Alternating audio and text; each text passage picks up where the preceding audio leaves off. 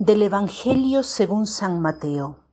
En aquel tiempo Jesús subió de nuevo a la barca, pasó a la otra orilla del lago y llegó a Cafarnaúm, su ciudad. En esto trajeron a donde él estaba a un paralítico postrado en una camilla. Viendo Jesús la fe de aquellos hombres, le dijo al paralítico, Ten confianza, hijo, se te perdonan tus pecados. Al oír esto, algunos escribas pensaron, este hombre está blasfemando. Pero Jesús, conociendo sus pensamientos, les dijo, ¿por qué piensan mal en sus corazones? ¿Qué es más fácil decir, se te perdonan tus pecados o decir, levántate y anda?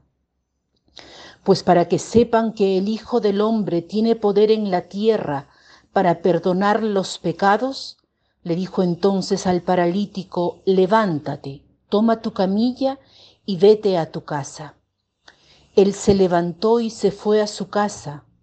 Al ver esto la gente se llenó de temor y glorificó a Dios que había dado tanto poder a los hombres. El Evangelio de hoy da un mensaje muy fuerte. Para entenderlo mejor podríamos hacer un esfuerzo de imaginación, ir atrás en el tiempo, entrar en este pasaje, metiéndonos en los tiempos de Jesús como un espectador observando lo que sucede. Evidentemente Jesús tenía una fama taumatúrgica. Le traen un enfermo, un paralítico, y esto porque sabían que Jesús curaba a los enfermos. Así que lo llevan con mucha fe. Esto lo entendemos por la respuesta de Jesús, por su reacción, ya que en el Evangelio dice, viendo Jesús la fe de aquellos, obra el milagro, viendo su fe. Nos detenemos en esta fe. ¿De qué se trata esta fe de la que habla Jesús? Podríamos decir que es la confianza, la esperanza en Jesús, como aquel que puede ayudar en las situaciones difíciles, tal vez desesperadas, y saber que es Dios y comportarse como hijos que confían en Él. El primer punto de reflexión hoy es sobre la fe y podemos preguntarnos, tengo fe en que el Señor puede hacer algo en una situación de dolor, de fatiga, de sufrimiento. Cada uno puede agregar una característica de la situación que vive. En lo que estoy viviendo, ¿tengo fe de que Jesús puede hacer algo? ¿O en el fondo pienso que todo depende de mí, de mis fuerzas, de lo que yo puedo hacer?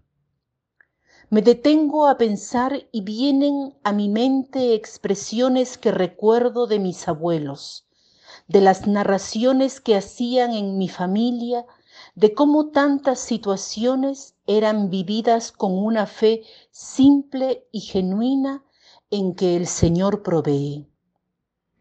Muchos de nosotros nos podemos simplemente detener aquí y meditar. ¿Hago todo solo?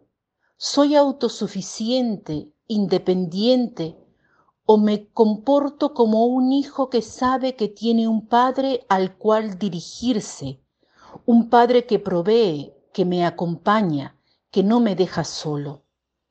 Un segundo punto lo tomamos de la respuesta de Jesús, la cual es muy curiosa, porque el Evangelio nos dice que Jesús dice, Ten confianza, hijo, se te perdonan tus pecados. ¿Qué tienen que ver los pecados con un paralítico cuya curación significa levantarse y caminar? Aquí hay un mensaje importante que no podemos dejar pasar. El mensaje es cuál es la verdadera curación, que no es tanto la física, sino la del corazón.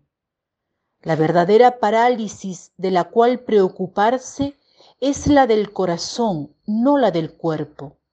Lo que verdaderamente nos paraliza es el pecado, que nos separa de Dios, no otra cosa.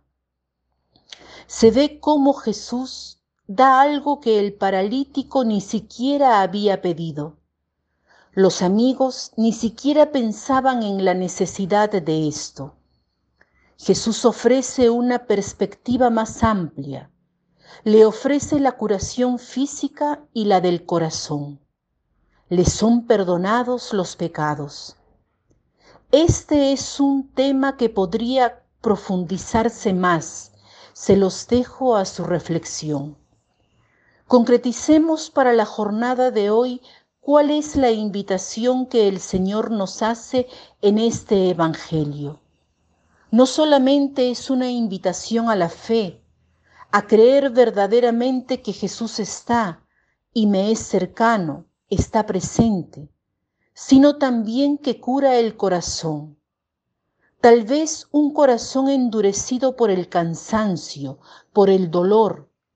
A todo esto el Señor responde con el ofrecimiento del perdón y el gran don de su paz y de la reconciliación. Tal vez mi corazón está paralizado. También yo tengo la necesidad de ser llevado ante Él para escuchar sus palabras. Ten confianza, hijo, hija, se te perdonan los pecados. En nuestra experiencia escuchamos esto en la fórmula, yo te absuelvo de tus pecados en el nombre del Padre, del Hijo y del Espíritu Santo. Vete en paz. El Señor nos espera en el lugar de su misericordia. Pensemos en ello. Que tengan un lindo día.